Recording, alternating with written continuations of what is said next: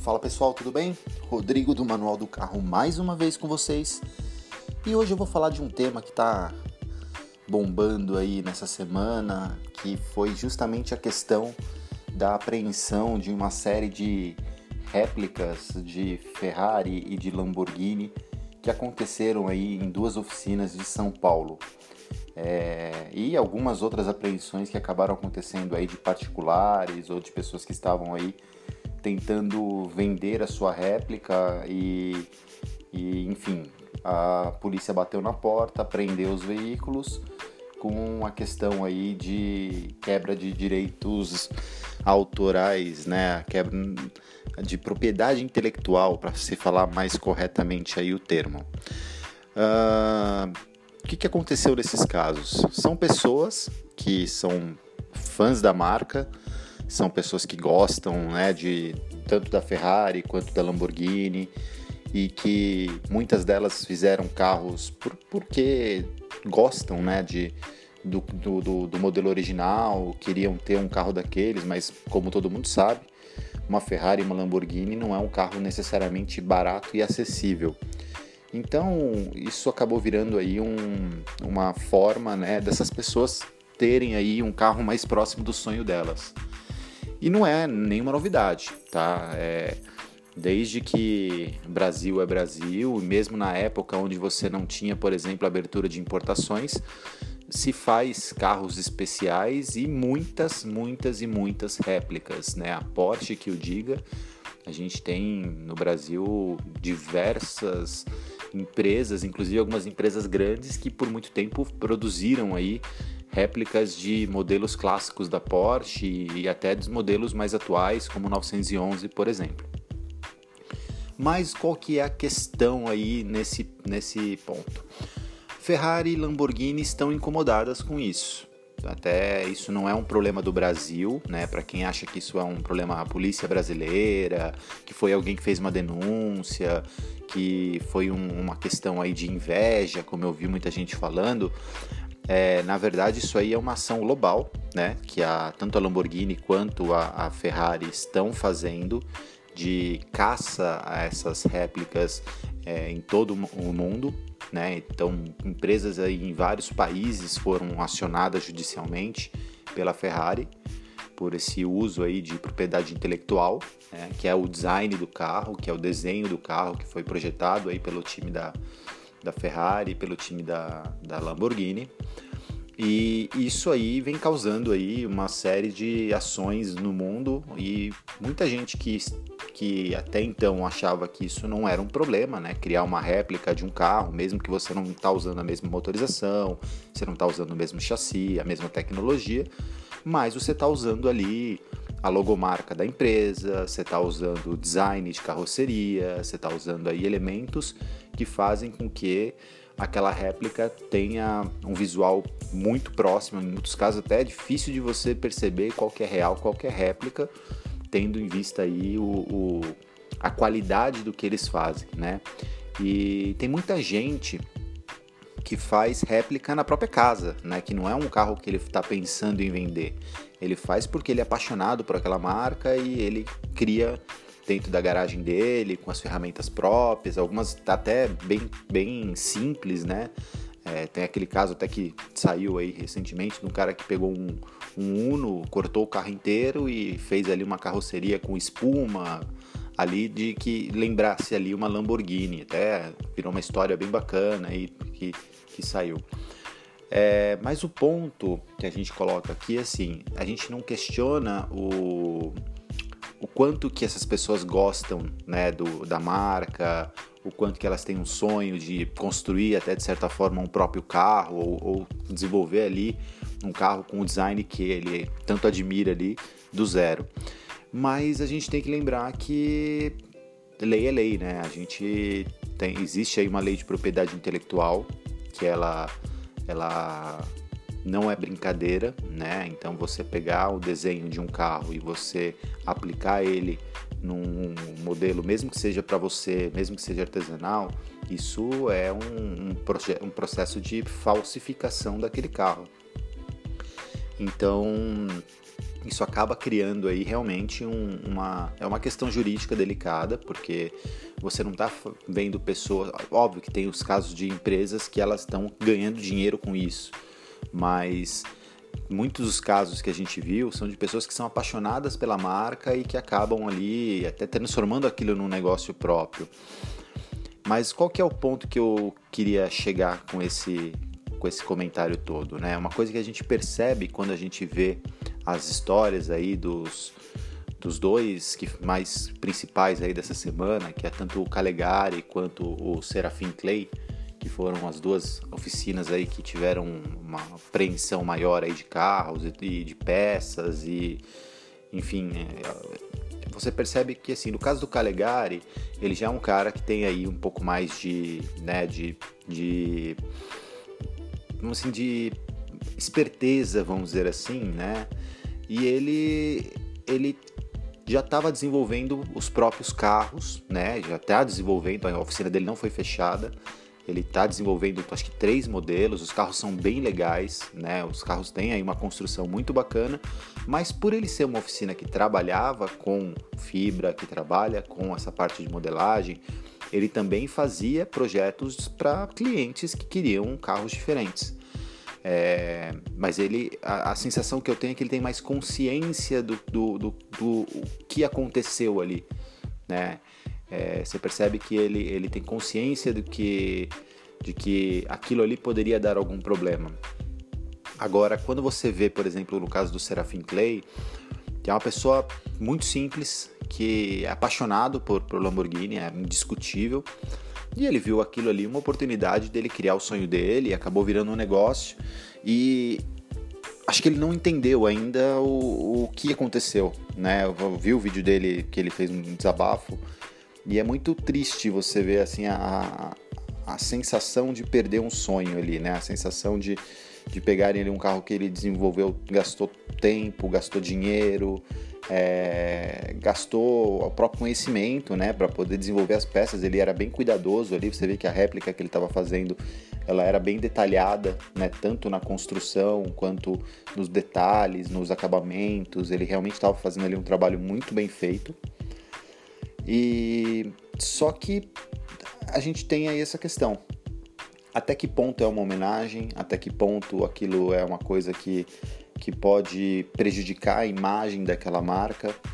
E quando eu digo prejudicar a imagem da marca, eu falo, pô, mas o cara está fazendo uma homenagem. Então, é, quando você vê um boné de baixa qualidade ou de uma qualidade inferior a um boné de uma marca que tem um valor de mercado, qual que é a sua percepção? Que aquela marca perdeu valor. Uma camiseta falsificada da Supreme, por exemplo.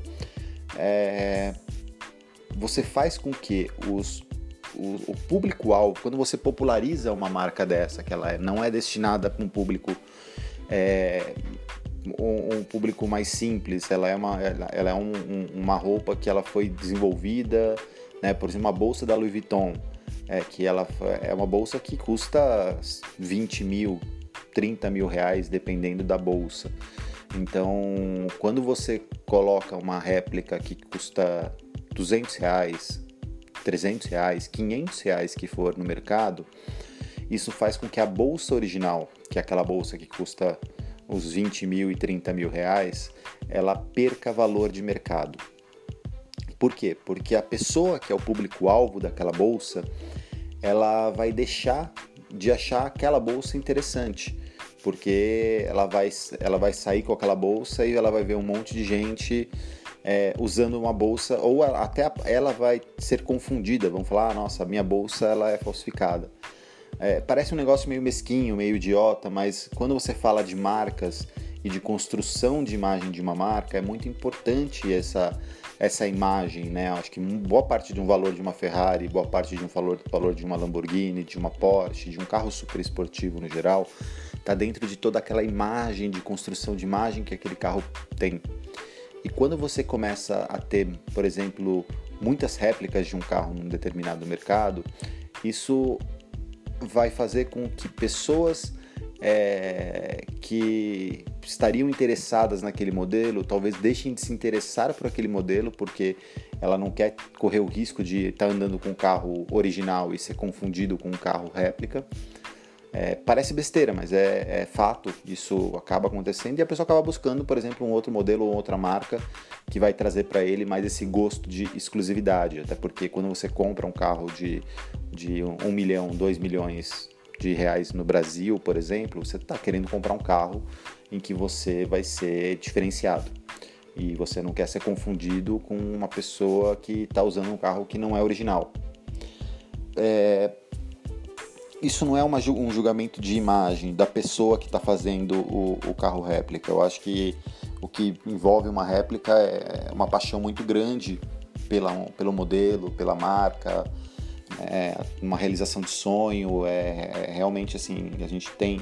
Eu, eu conheço pessoas que estão fazendo réplicas de muito boa qualidade de carros é, icônicos, né? É, eu mesmo já tive vontade de, de ter, por exemplo, um um Chamonix, que é a réplica do, do, do Porsche Speedster. Eu acho lindo aquele carro.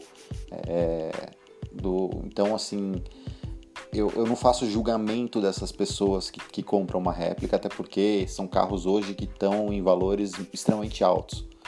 Mas por outro lado, a gente tem que entender qual que é a preocupação da marca quando a imagem dela é associada a, a modelos que eles não conseguem garantir se aquele modelo está sendo feito com, com qualidade. É, vou te dar um, vou, vou dar um exemplo. É, vamos imaginar que uma pessoa pega e faz uma réplica de uma Ferrari. Só que o processo dela de construção daquela réplica não foi, não foi cuidadoso, não levou em conta é, questões de segurança, não levou em conta é, questões estruturais do modelo, enfim, foi, ela, ela representa visualmente o mesmo carro, mas aquele carro não tem ali um décimo do desenvolvimento que é aplicado no carro desses de verdade. E aí vamos imaginar que essa pessoa que está andando com essa réplica, ela sofre um acidente e essa pessoa vem a falecer num acidente com essa réplica ou vem aí a, a causar danos para outras pessoas, enfim, um acidente que ocorre por, justamente por uma falha mecânica, por um que está sujeito a uma réplica, um modelo que não, não passou por testes para ter toda aquela, é, às vezes até potência. E qual é a imagem que aquilo gera no momento de um acidente desse? É a Ferrari que bateu, é a Lamborghini que bateu, é o Porsche que bateu, é, é o carro super esportivo que bateu. Então não é a réplica que bateu. Né? Isso vai a, a mensagem que vai ser passada no momento de uma situação dessa é que a marca fez um carro que não é seguro. Então, um carro que traz a imagem daquela marca, que traz a marca estampada no, no, no, na lataria, não é seguro. Então, por isso, esse também é um dos. Não é só a questão do uso da imagem, mas tem todas essas preocupações por trás, né? A questão de, de você ter um produto é, sendo ofertado no mercado é, que não atende a, os requisitos que a marca coloca para o próprio produto, é, de você ter um, um, um, a sua marca sendo usada indevidamente, afinal você tem todo um, gasto com investimento, com desenvolvimento, com pesquisa, com engenharia, com designers para poder desenvolver aquele carro com toda aquela, todos os aparatos, com todos os requisitos que hoje o mercado exige. E a questão também de você colocar esse carro dentro de um, um, um, público que não é o público daquela marca. Isso fazendo com que o público daquela marca talvez deixe de optar por aquele modelo porque perdeu essa áurea de exclusividade. É, parece um pouco cruel isso, mas é, é, é, a, é a, ótica né, do mercado quando você está falando de um carro super esportivo. O carro super esportivo ele tem que vender uma imagem, ele tem que vender uma, uma exclusividade, ele tem que vender aí um, uma diferenciação para aquela pessoa que está comprando e que está investindo um valor extremamente alto para realizar aquele sonho dela. Então, é uma discussão muito complexa, assim, né? Por um lado, você tem a questão da homenagem, você tem a questão do esforço pessoal, do investimento que aquela pessoa está fazendo para desenvolver aquele carro, é, as horas consumidas, o trabalho que efetivamente eu não posso nem discutir se o trabalho é bem feito ou mal feito, porque acho que existem pessoas muito competentes que, que desenvolvem aí os moldes e desenvolvem as, os chassis e que testam isso e que fazem aí um trabalho muito cuidadoso. Eu conheço muitos muitas empresas que fazem isso, que são extremamente sérias nesse processo, que fazem modelagem 3D e tudo mais. Mas a gente também tem as pessoas que pegam uma máquina de solda, pegam alguns tubos e vão desenvolvendo, ou pegam um carro que tá, já está pronto e colocam uma carroceria em cima sem respeitar critérios de segurança, de engenharia, de é, coisas que são necessárias para você ter um carro que seja efetivamente seguro para andar na rua. Então, é, esse é o ponto. Né? A gente vê é, agora essa movimentação, não se sabe o que vai acontecer, se essas réplicas vão ser destruídas, se essas réplicas vão ser devolvidas para os donos e eles vão ter que descaracterizar elas para poder é, continuar com elas, por exemplo, fazer uma mudança de design, fazer uma mudança de, de, de desenho do carro para poder esse, esse, carro ganhar uma personalidade própria, que até seria legal, porque acho que essas pessoas que desenvolvem essas réplicas, elas têm uma criatividade muito grande para poder fazer todos os componentes e todas as peças, e seria muito interessante é, ver como essa criatividade dessas pessoas vai se vai se mostrar para desenhar um carro novo, um carro com desenho completamente novo, é, acho que a gente tem aí o próprio exemplo do próprio Calegari, que teve aí a oficina é, é, vasculhada aí pelo, pelos policiais por conta aí de alguns modelos que tinham na oficina dele, que é uma pessoa que está desenvolvendo aí é, carros muito legais, com um projeto muito interessante, com várias soluções é, de, de, estética. Você vê que ele tem um cuidado muito grande com isso. O próprio Serafim, que é um cara extremamente detalhista na, na, na construção da réplica dele, você vê que ele tinha um cuidado muito grande ali em garantir que as texturas, que os desenhos, é, que a, a simetria, que a harmonia do carro ficasse boa. É, ele tem todo um potencial aí para poder criar um modelo com, com, a própria cara dele, com o próprio estilo dele ali. É, e eu acho que não deixa de ser uma realização de sonho, afinal, criar o próprio carro, criar um modelo exclusivo e que, com, que carrega ali toda a personalidade da, daquela pessoa também é uma coisa que pode ser muito legal. Então, acho que eu, eu vejo aí é, um, um caminho novo para essas pessoas e para as marcas que estão fazendo isso, acho que é, não tem como a gente julgar, porque também é, da mesma forma que essas pessoas que estão tendo todo esse esforço para poder desenvolver as próprias réplicas e desenvolver aí os carros é, com as características de um carro de uma marca, essa marca também teve aí todo o investimento, todo o esforço design, todo o esforço engenharia para que esses carros se tornassem tão desejados como eles efetiva, efetivamente são. Então, é, acho que os dois lados têm aí as suas razões, mas a gente tem que lembrar que a propriedade intelectual, o esforço de uma pessoa não pode ser subjugado no momento, mesmo que seja para fazer uma homenagem, mesmo que seja para fazer um, um modelo aí que, que vai ser mais acessível né, para para uma, uma parcela da população, enfim, acho que tem algumas coisas que são importantes. A gente vê muito isso na China, né, que num primeiro momento ali o mercado chinês é, você tinha uma, uma, quantidade absurda de carros que eram cópias, né? Eu mesmo já vi muitos salões de automóvel onde que eles entravam dentro dos estantes, né? Os chineses vinham em grupos com máquinas fotográficas na mão, tirando fotos de todos os detalhes dos carros para poder depois copiar isso e, e criar um modelo no, na China com, com, praticamente o mesmo visual, a mesma estética de um carro é, de produção. E isso é realmente é, é, um, não é permitido. Né? As marcas têm toda, toda a patente daquele produto, todo o, o, o, o direito do, da propriedade intelectual.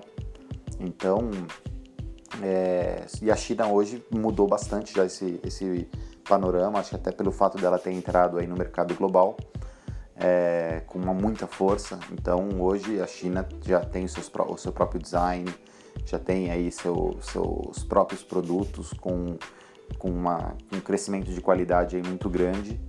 Então acho que isso aí mostra que quando você quer desenvolver uma coisa própria, não é impossível, basta você pensar. Beleza, gente? O papo de hoje foi curtinho, mas foi justamente para falar aí para vocês sobre um tema que essa semana fez bastante barulho. Valeu, abraço.